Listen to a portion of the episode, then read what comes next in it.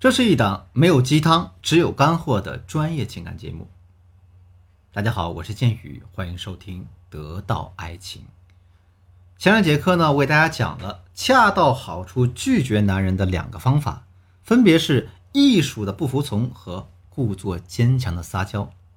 不知道各位姑娘们有没有好好的吸收这些知识啊？如果没有的话，赶紧倒回去再多听几遍，一定要把内容吃透了。今天我们接着上节课的内容，继续给大家讲述恰到好处的激起男人征服欲的第三个方法：巧妙利用男人害怕被控制的这个特性。我不知道大家有没有发现啊，在你们生活当中，男人会非常反感那种关心他的生活、关心他工作的人，他特别讨厌呢。你给他说，哎，这事儿应该怎么做，那事儿应该怎么处理，可能还特别反感那种。你借钱给他呀，想帮他创业买房啊之类的人，而且这个桥段在古代的戏曲当中非常的频繁。我们经常会看到那些什么名妓给上京赶考的穷书生支援钱财，最后呢多半都被这个穷书生给卖了。那这里呢，我给大家普及一个知识点啊，这个名妓可不是娼妓啊，就古代的所谓的青楼名妓呢，大家大概可以理解为。啊，现在的明星啊，他们非常耀眼，大多呢卖艺不卖身。你们是不是会觉得很奇怪啊？说像这样的男人，明明我是好心帮他吗？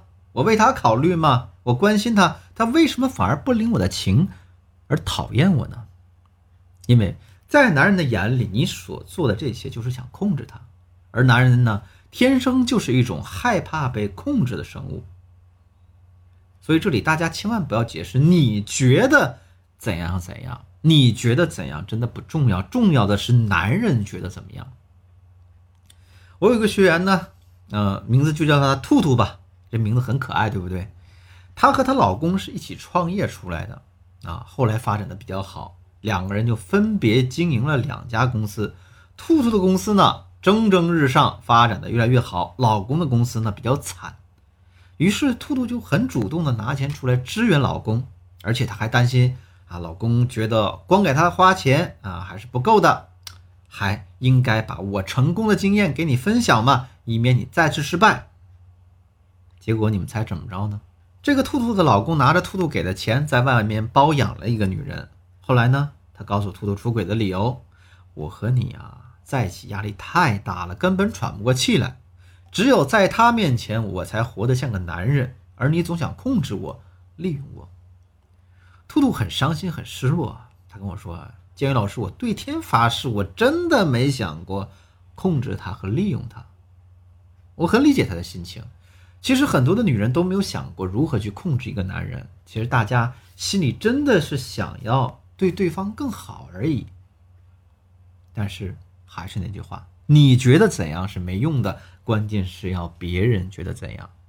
男人们天生就是害怕被控制，你的所作所为就是触碰到了男人的底线。比如兔兔的老公就会觉得你给我垫资，还告诉我怎么做，不就是想利用这些东西把我拴在你身边，把我变成牵线的木偶吗？我为什么要被你控制呢？再比如。有些女生不小心怀孕了，为了这个男人把这个孩子打掉了。打掉孩子之后，男人反而离她越来越远了。这是为什么呢？因为这些女孩子总是想用孩子的事情告诉男人：因为你，我打掉了孩子，我的身体变得这么虚弱，你必须对我负责。要说这事儿呢，道理上没什么错，可男人就会觉得你是想这件事情来控制他。想用这件事情对他进行道德上的绑架，他也就会本能的想要逃避这种感觉，甚至会被激起逆反心理，分手，然后拉黑、出轨、找小三之类的。我们把目光扯远点啊，看看古代的那些朝廷，那朝廷上所谓的三朝元老啊，就超级超级喜欢给皇帝讲大道理，甚至还经常顾及皇帝的颜面。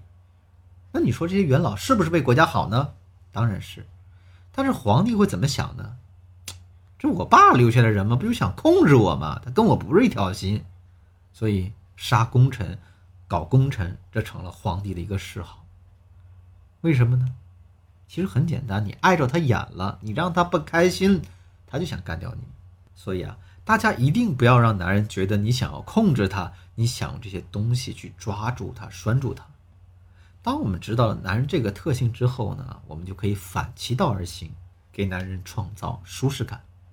大家可以从下面这个案例当中取经。我有这么一个学员叫丽丽啊，想让她男朋友去见她家长，给父母过过眼，很正常。但是她听了我的课后呢，就知道自己不能直接给男人提要求啊，于是就问我该怎么做。我给她支了这样一招，我让她放了一部相关的电影跟男朋友一起看。电影里面有这样一幕剧情：一个姑娘带着自己的男朋友到爸妈家里去，这个男生一进门就对着姑娘的爸妈喊爸爸妈妈，那个男生呢？一进门就对着姑娘的爸妈喊爸爸妈妈。看到这里的时候呢，我让丽丽拍拍男友的肩膀，对他说：“你看看人家多听话呀。”然后两个人继续看电影。看到男主给女生的爸妈做饭买东西时，我让她对男朋友说：“哎呀，我还是不带你去我家了，省得把你累坏了。”这个时候，她男朋友就说：“我怕什么累啊？我怕的是你爸妈不欢迎我。”然后呢，丽丽就接着回他。我爸妈欢不欢迎嘛，就看你表现了。你看，要是你这样说的话，男人不仅觉得很舒服，还可能还会觉得很有挑战性，自然就会主动想办法去获得丽丽爸妈的喜欢。可如果你要是跟他说：“哎呀，咱俩谈的差不多了，抽空去把我父母见了，把婚期定了吧。”那男人可能就不是那么乐意了，他会觉得你在控制他。所以大家一定要给我记清楚了。我们主动自愿做的事情，我们才会感到开心。你要是逼着我去做，我就不乐意了。这话不仅放在你身上有用，放在男人身上一样有用。好了，今天课程呢到这就结束了。大家一定要记住啊，千万不要以你觉得的方式去为男人做一些事儿啊，更不要去踩男人的底线，否则呢，这后果很可能就是你所承担不起的。除此之外，我们还要学会反其道而行，要学会去利用男人害怕被控制这个特性，巧妙的引导他来为我们服务。最后，我们再来简单回顾一下本章节的所有内容。我们可以通过艺术的不服从、故作坚强的撒娇、巧妙利用男人害怕被控制的特性这三个方面，恰到好处的拒绝男人，以达到激起男人征服欲的目的。我再给大家敲个警钟啊！这里讲的所有的技巧知识，千万不要拿来生搬硬套啊！千万不要像我们前面课程讲的小文、小美、小徐那样，不分析男人的个性就硬往上套，结果偷鸡不成蚀把米。当然了，如果你想得到更具体的帮助，或者说你的问题比较复杂的话啊，就可以添加我助理的微信文姬八零啊，文姬的全拼八零。把你的情感困惑告诉我们，我们一定有问必答。